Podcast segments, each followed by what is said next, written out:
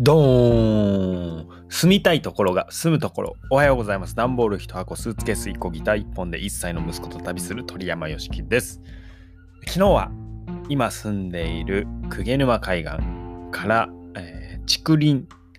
竹の林ですね。で、有名な鎌倉のね、報国寺というところへ自転車で行ってきました。11キロの息子をおんぶしてね、今1歳6ヶ月なんですけど、海沿いの道を4、50分ですかね、漕ぎましたね。あの、もう、汗、えー、じんわり出ながらですけども、はい。えー、途中ね、サーフィンしてる人がいたり、浜辺で日焼けしてる人がいたり、パラソル立ててね、本でも読んでる人がいたり、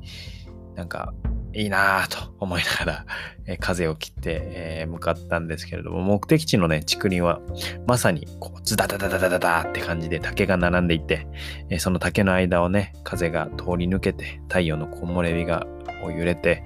なんかその中でこう、抹茶をいただいたんですけど、まあなんとも心地よかったです。はい。ちなみにね、自転車はレンタルでして、レンタサイクルがですね、今のエアビーの民泊ですね。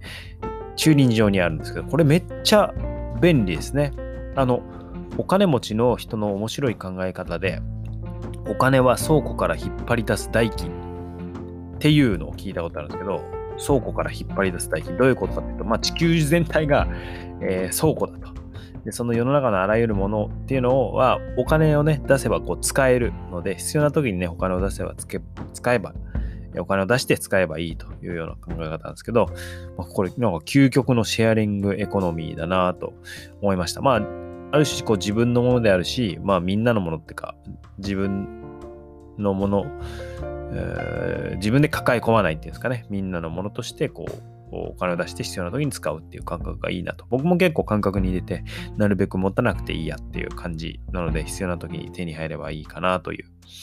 まあね、えー、僕は1、2ヶ月ごとに、えー、移動、まあ、いわば引っ越しみたいなことがなるので、えー、重いですし、そんな感じでおります。今日も一歩前置き長くなりましたが、楽しんでいきましょう。10分で人生の選択肢を増やし、成長を楽しむ放送です。今日はエッセンシャル思考というお話をします。はい。先日は、クライアントさんの売り上げをね、1ヶ月で2倍、2ヶ月で4倍まで伸ばしたんですけれども、マーケティングで。で、その時最重要視したのが何かというと、どこに注力すべきかっていうですね。どこに注力すべきか。まあ、あの、いっぱいやれることってあるので、えー、言えるんですよね。これやりましょう、ありましょうって言えるんですけれども、まあ、闇雲にね、施策を増やしても、相手のね、負荷が増えるだけなので、あのそうやってしんどくなって結局できないとか中途半端になっちゃうとかって一番良くないので僕いつもねあの最も影響力影響がある一つは何なのかっていうのを、えー、とことん考えですね、まあ、たまに考えすぎて、えー、行動を進めないみたいな こともあるんですけど、まあ、いわゆる、えー、経営者とかの間で言われるセンターピンって言われるやつでセンターピンボーリングの真ん中のセンターのピンを倒すのが、まあ、まず必須だよねっていうところから来てるんですからセンターピンで、これが、あの、まあ、タイトルにもしたエッセンシャル思考ってやるものですね。まあ、何が一番大事なのか、センターピンは何なのかっていうのを見極める考え方のことをしてエッセンシャル思考って言うんですけど、で、今回、え僕のその場合だとですね、その売り上げたクライアントさんの場合だと、メッセージの伝え方と販売の流れ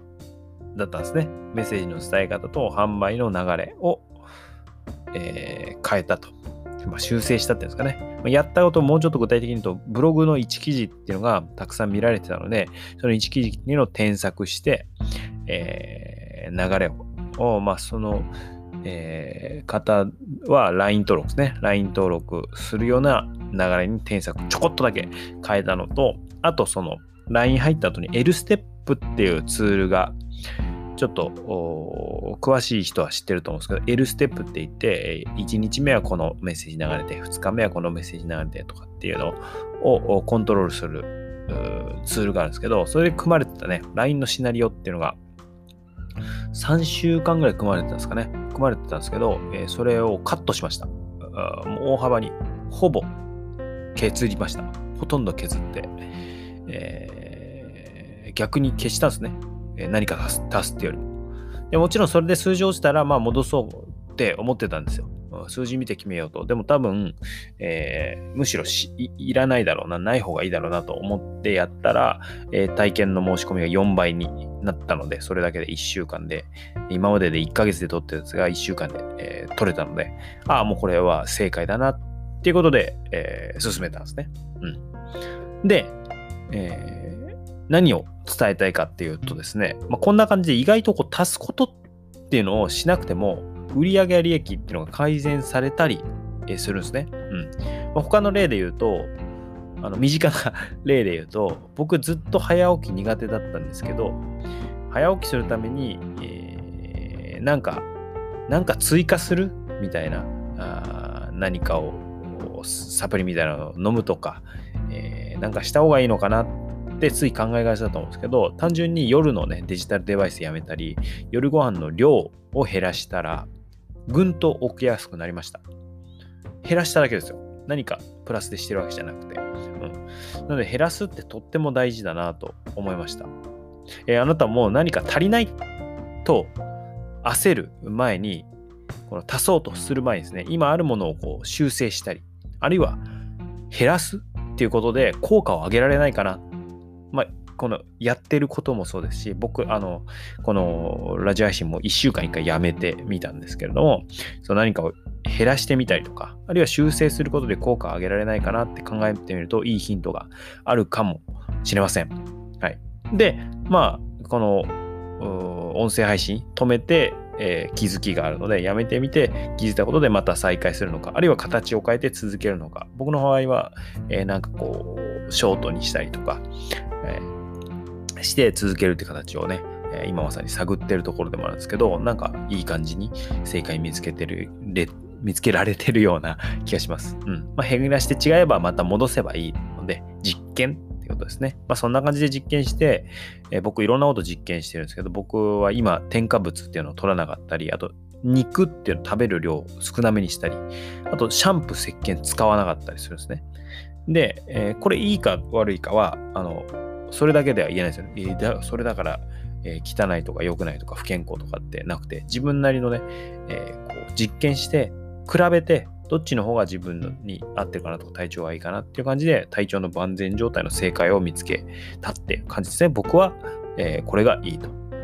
全員にこれがいいかは分からないけど、僕の中でのベストな状態を見つけたっていう感じです。ビジネスもね、結構実験ありきで、えー、読みをつけて実験して正解を見つけるみたいな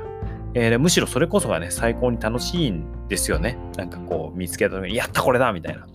なんか僕は中学生の頃に数学にこう夢中になって、あ、この問題解けない、解けない、あ、解けたみたいな感覚とか、知恵の輪とか、頭の体操っていう本があるんですけど、その、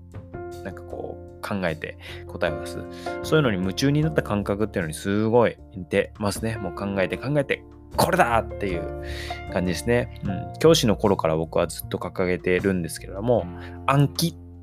言って正解を知ってそれをやるっていうことよりも正解がわからない。ブーカの時代なんて言われてますから不安定な時代なので考える力、暗記っていうよりも考える力が重要だと思っています。特にこれからの AI 時代はね、えー、暗記してやるみたいな作業は AI がやるので、人間はむしろ失敗するのが僕らの役目なんじゃないかなと思ってます。実験して失敗して、新しい、えー、正解らしきものを見つけていくというような感じですね。はい。お互い実験で頑張っていきましょう。自分を大切に一歩ずつ楽しんでいきましょう。鳥山由樹でした。昨晩、昨晩ですね、現代のオンライン集客の勝ち方が僕の中で完全に分かったので、はい。これだなっていうのを、これさ知恵の輪が解けたみたいな瞬間がありまして、まあ今日はね、それを今後実践に移すべく、えー、自分の戦略を再設計します。またこれ、あの、こう結果出たらね、シェアしていきたいなとか、僕の思ってるんですけど、以前より的確にね、力になりたい人とか、僕を必要としてくれる人に価値を届けられそうです。頑張ります。まあ、一番力になりたいのは商品とかサービス持ってるんだけれども、えー、なんか集客とか売り方がわからないっていう人なんですけど、その人たちに、え、出会っていけそうです。あなたも良い一日をお過ごしください。Thank you for listening. You made my day. Yeah.